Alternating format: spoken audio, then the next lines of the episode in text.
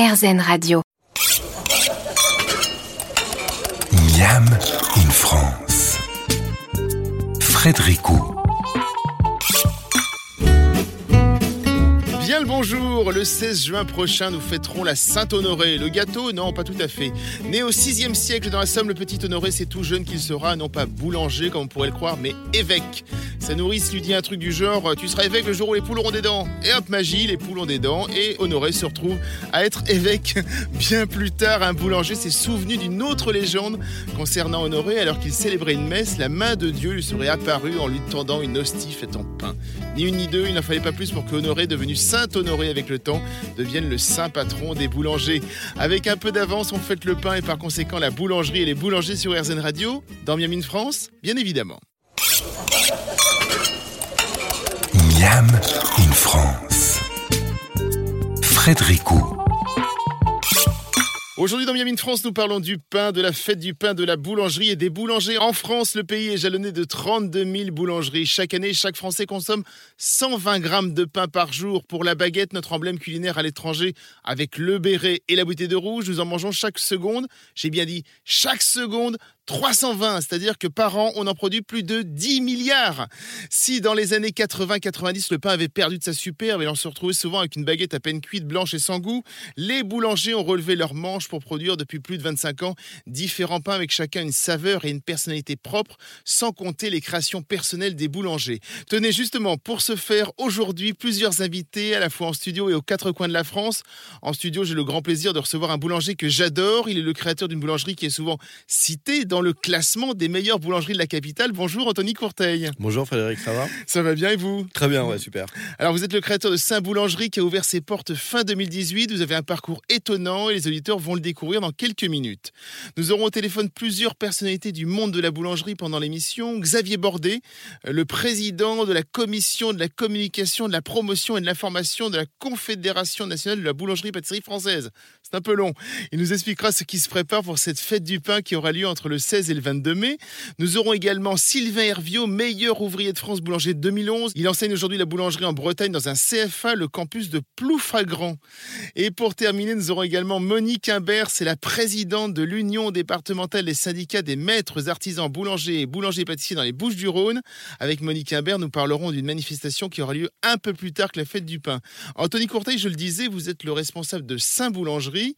Vous étiez auparavant au même endroit chef de votre restaurant qui s'appelait Matière A. Il était présent dans les deux plus grandes guides, donc Goemio et Michelin, et vous décidez de le fermer, de revenir à vos premières amours, la boulangerie. Expliquez-nous ça. Ouais, c'est un peu audacieux. C'est étonnant, hein Oui, c'est étonnant. Ça peut paraître étonnant. Euh, en fait, voilà. Moi, en fait, mon... vous avez commencé par la boulangerie, quoi. Voilà, mon premier Mm. métier, ça a été boulanger. Et euh, après, j'ai été pâtissier. Voilà, j'ai vraiment grandi, en tous les cas, appris ce métier euh, artisanal dans des, dans des boutiques de quartier. Voilà, de fil en aiguille, en fait, je suis parti en Angleterre. En Angleterre, je suis arrivé dans des, ce qu'on appelle des palaces, des hôtels. Donc là, j'ai j'ai découvert un autre univers, qui était l'univers euh, de la pâtisserie, de la viennoiserie et de la cuisine petit à petit, chemin de fait, ma curiosité euh, fait que euh, je suis passé de l'autre côté. Je sais pas dire, je, ça je sais pas de, voilà, je suis passé de- du côté des casseroles de la cuisine Comment avec les s'est poêles. et comment tout. s'est fait le changement entre les deux? Bah, c'est la curiosité, vraiment. Vraiment, je trouve que c'est une curiosité. C'est-à-dire que, euh, voilà, dans, dans ces palaces, dans ces grandes euh, cuisines de, de, de palaces ou de gros hôtels, euh, il y a un coin pâtisserie. Moi, j'étais là en pâtisserie. Je faisais un peu de croissant. Je faisais aussi ce qu'on appelle les afternoon tea. On était en Angleterre et euh, petit à petit, j'avais des amis qui étaient cuisiniers. Je passais avec eux, je, filais un petit coup de main quand je passais, je revenais à ma pâtisserie. Et puis de, voilà, de fil en aiguille, cette curiosité s'est attisée. Et euh, un jour, euh, bah voilà, tiens, allez hop, on se lance. Vous avez également travaillé pour Guy Martin. Là, on revient en France, et quelques années plus tard, au Grand Véfour. Au Grand Vous Véfour, faisiez ouais. le pain aussi. Euh, non, ça c'était chez euh, Alain Dutournier. Ah, c'est du tournier, Alain. Dutournier de- au Carré des Feuillants.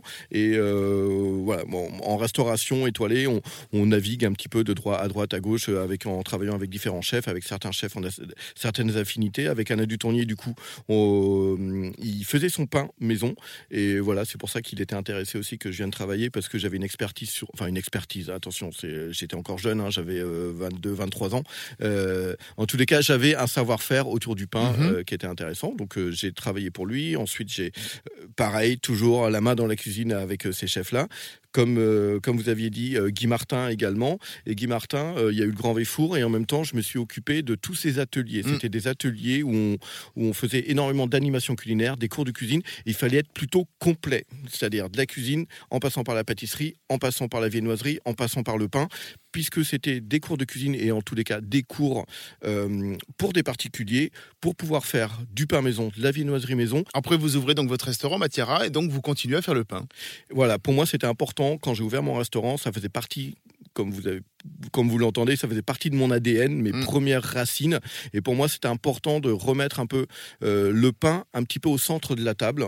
Et euh, j'ai fait un choix de faire un pain maison dans un restaurant. Et euh, c'est vrai qu'autour de, de, de, ce pain qui était proposé au restaurant, il y a eu un engouement.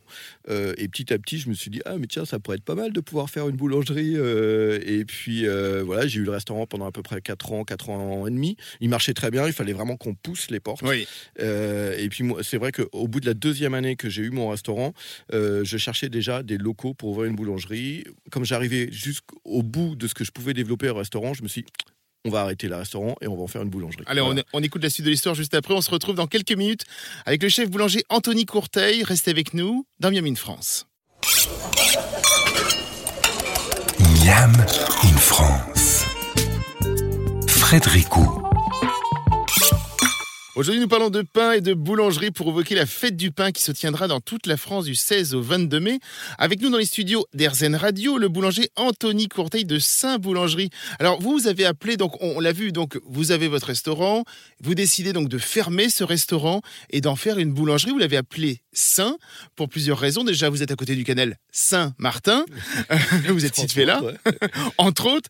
Euh, et puis aussi, vous, avez, vous travaillez votre pain et vos viennoiseries de manière euh, à la fois ultra gourmande et puis surtout complètement saine. Donc vous utilisez des farines de blé ancien, vous utilisez du levain naturel, pas de sucre blanc, surtout pas du rapadura, je crois. Voilà, on n'utilise que des sucres non, non raffinés. et tout a été pensé dans ce sens pour que ça s'appelle sain en fait. Voilà, et en même temps sain. Alors c'est sain sans le thé, oui. Euh, et en même temps, c'est l'acronyme de saveur d'antan ingrédients naturels. Moi, je voulais vraiment ah. revenir sur une vraie base euh, qu'on a, que, la boulangerie a un peu oubliée dans les années euh, 70-80 parce qu'il y a une forme d'industrialisation du pain qui a été faite.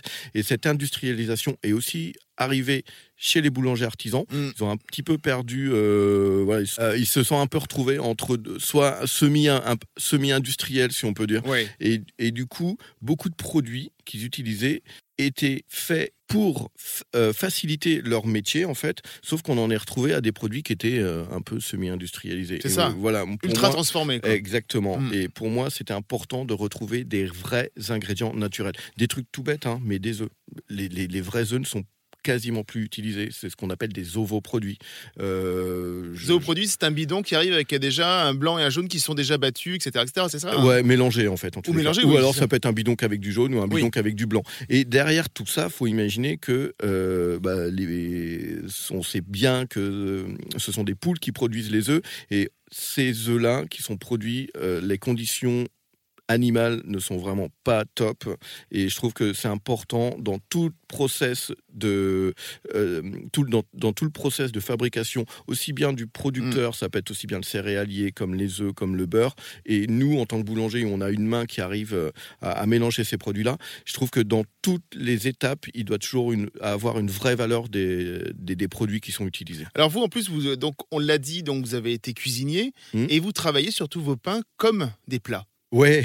c'est un peu ça, hein Oui, oui, oui. C'est peut-être ce qui vous différencie de vos collègues euh, boulangers aujourd'hui, quoi. Ouais, alors, bon, comme des plats, euh, ça peut être une... Euh, ouais, on les appelle des pains cuisinés. Voilà, mmh. les, une variété de pains qu'on appelle, ça peut être, voilà, on peut les appeler les pains spéciaux ou euh, voilà, nous on les appelle les pains cuisinés. Euh, c'est mon parcours de cuisinier en fait qui a, été un petit peu, qui est en parallèle euh, dans la fabrication du pain, c'est-à-dire qu'au lieu d'utiliser juste de l'eau avec de la farine, eh ben on va faire des décoctions, on va faire on va faire, on va utiliser des, des, process de cuisinier comme du fumage, on va faire des fermentations en longue. Bon ça c'est une fermentation, c'est propre à, à, la boulangerie. Mais après ces fermentations, en fait, on, ajoute des choses dedans, comme des épices, comme des, euh, des décoctions ou des infusions, qui apportent vraiment une, saveur euh, typiques à, suivant les pains. Et en plus de ça, pour rendre le pain encore plus gourmand qu'il qui peut l'être, eh ben, on ajoute des, ingrédients comme actuellement on est en pleine saison de l'asperge. Eh ben, on va faire des décoctions de queue d'asperge, on va faire notre pâte avec, on va rajouter dans notre pain bah, les asperges entières. Comme ça, quand vous le mangez, on, voilà. Vous, avez aussi un pain signature qui s'appelle le, Saint-Martin. C'est un pain de campagne à l'ancienne, voilà, avec une belle mie, avec une belle croûte qui croque quand, qui craque quand on le, quand on le découpe. Et c'est votre pain signature. C'est le plus simple en fait que vous ayez. Hein. C'est le plus simple, exactement. Mm. C'est-à-dire, on a. Alors, il est simple dans la composition. Après, dans la, dans la méthodologie, un peu plus compliqué, puisque ce pain, il est entièrement pétri à la main avec euh, un levain naturel qu'on fait nous-mêmes. On fait des décoctions de foin et dans ce levain, on ajoute des blés anciens, un mélange de plein de blés anciens, un peu de farine de châtaigne. On fait pétrir ce pain à la main et du coup, la, une des vraies valeurs. Ça, vous faites partie des rares aujourd'hui à Paris, alors peut-être après euh, partout en France, hein, mais vous faites partie des rares qui pétrissent encore à la main. Où il y en a pas beaucoup, c'est vrai, mais je trouve que ce sont des valeurs où on laisse le temps faire mm. les choses. Et ça, un des secrets d'un bon pain, pour moi, c'est laisser le temps faire les choses, tout en ayant un œil et une main bienveillantes sur cette pâte et c'est là où est la maîtrise du boulanger pour savoir à quel moment on peut prendre la pâte, on peut la mettre au four et ainsi de suite en fait. Mais le secret, c'est le temps. Oui, on ne fait pas un bon pain rapidement. Non. C'est impossible.